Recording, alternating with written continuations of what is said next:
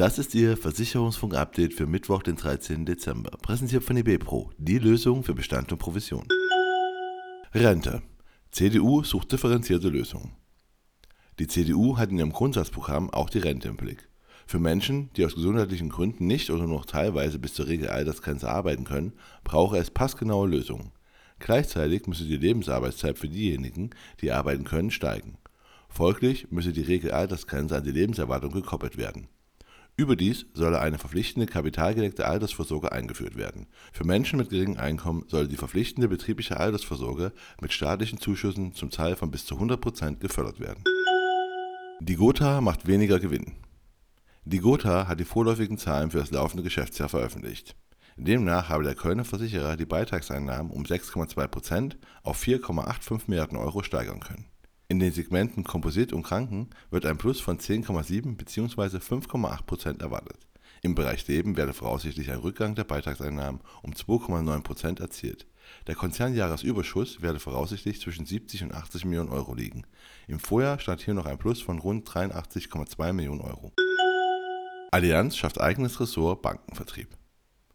Jenny Friese soll zum 1. Januar Mitglied des Vorstands der ABV Allianz Beratungs- und Vertriebs AG werden Sie soll das künftig eigenständige Ressort Bankenvertrieb und Mitarbeitergeschäft leiten. Friese war zuletzt als Mitglied des Vorstands der Deutschen Apotheke und Ärztebank zuständig für das Ressort Privatkunden. Jens Grote, derzeit im Vorstand der ABV unter anderem für den Bankenvertrieb zuständig, wird sich künftig auf die Bereiche Vertriebsmanagement, People Management und Vertriebsprozesse konzentrieren.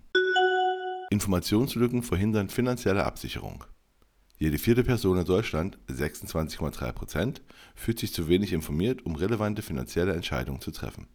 Während bei den Männern (16,5 der Befragten angaben, sich in keinem der abgefragten Bereiche informiert genug zu fühlen, waren es bei den Frauen 36% Zu diesem Ergebnis kommt eine Apinio-Umfrage im Auftrag der Stuttgarter Lebensversicherung.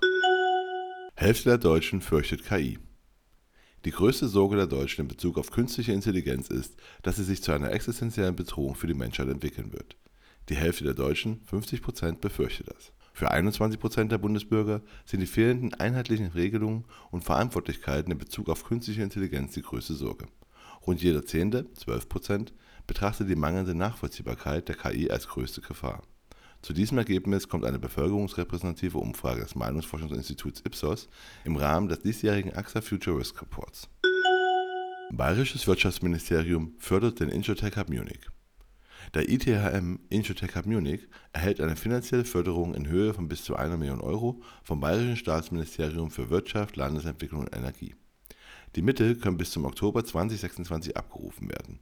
Sie sollen vor allem der Weiterentwicklung der Innovationsprogramme und strategischen Formate des ITHM sowie der Ausweitung der internationalen Netzwerkaktivitäten dienen.